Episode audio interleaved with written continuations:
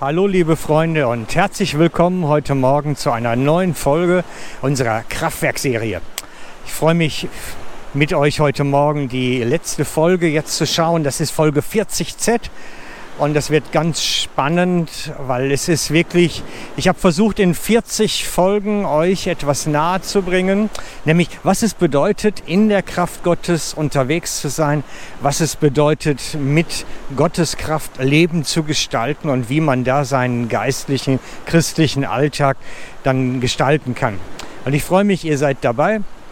Und ihr merkt schon, ich bin hier nicht ganz alleine am Strand. Es rennen hier eine Menge Leute rum, aber es ist gar kein Problem, weil wir sollen schließlich Gottes Wort dort predigen, wo die Menschen sind. Und deswegen habe ich mich mitten an so einen Badestrand gesetzt hier heute Morgen und erzähle euch, worum es geht in Folge 40z. Außerdem haben wir hier Unmengen an Wespen, die hier rumfliegen. Wenn ich gleich also irgendwo mit den Armen ruder und wedel, dann könnte es höchstens daran liegen, dass die mich einmal gerade wieder angefallen haben. Also, heute Folge 40Z. Ich hatte euch schon mal gesagt, 40 Folgen habe ich versucht, so das ganze Spektrum abzubilden, was es bedeutet, in der Kraft Gottes unterwegs zu sein. Und heute geht es bei 40Z, das ist so das allerletzte und der Übergang zu dem, was dann kommt. Denn diese Buchstaben dahinter, das waren eigentlich immer dafür gedacht, wenn Leute Kommentare geschrieben haben, wenn sie etwas in den Post hineingegeben haben. Und so habe ich versucht, in diesen Buchstaben A bis sonst wohin immer wieder so Nachträge zu den einzelnen Themen zu liefern. Und so 40Z ist das letzte von der Reihe, was man abbilden kann. Und es geht um den Übergang zu dem, was dann kommt. Denn ich habe in den letzten Wochen erfahren, dass es schon vielen darum geht, wirklich weiterzukommen. Dass sie Interesse haben, mit dieser Kraft Gottes Leben zu gestalten, Alltag zu gestalten, ihr alltägliches Leben, wo sie unterwegs sind, irgendwo weiterzukommen damit. Und ich möchte in dem, was jetzt nun anschließend folgt, praktisch werden, möchte das biblisch, praktisch anwendbar versuchen rüberzubringen. Die Folgen, die jetzt kommen, ist nicht mehr Kraftwerk Impuls, sondern das ist Kraftwerk Praxis. Es geht darum, dass wir praktische Impulse bekommen, wie man das umsetzt, was jetzt kommt.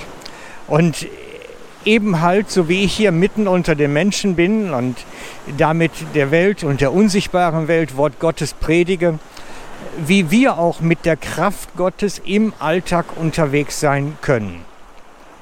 Und ich möchte mit dem, was jetzt nun folgt, die Folgen, die jetzt nun kommen, die Kraftwerkpraxis, da möchte ich euch zeigen, wie man das biblisch zentriert im Alltag praktisch anwendet, was wir die 40 Folgen lang uns angeschaut haben.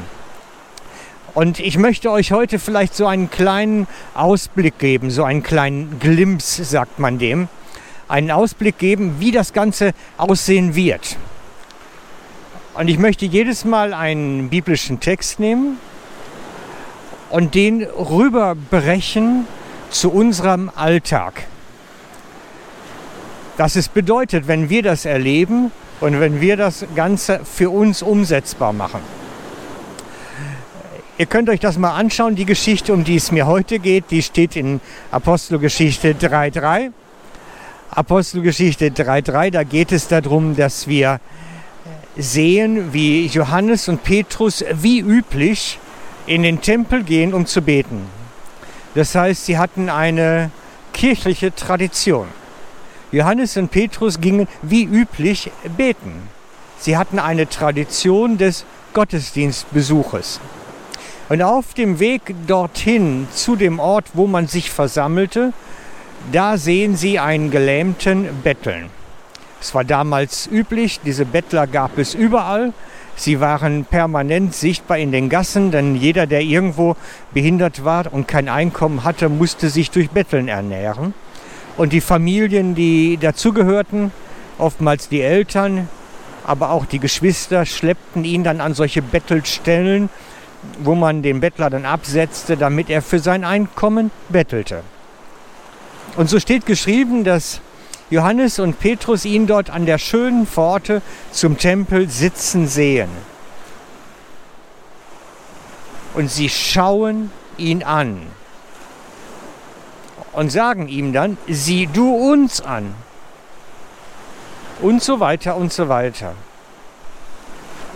Gold und Silber haben wir nicht, aber das, was, wir haben, geben wir dir, steh auf und geh. Und für mich ist da an der Stelle von diesem Bibeltext dann wichtig geworden, dass sie ihn ansahen und ihn aufforderten, zurückzublicken.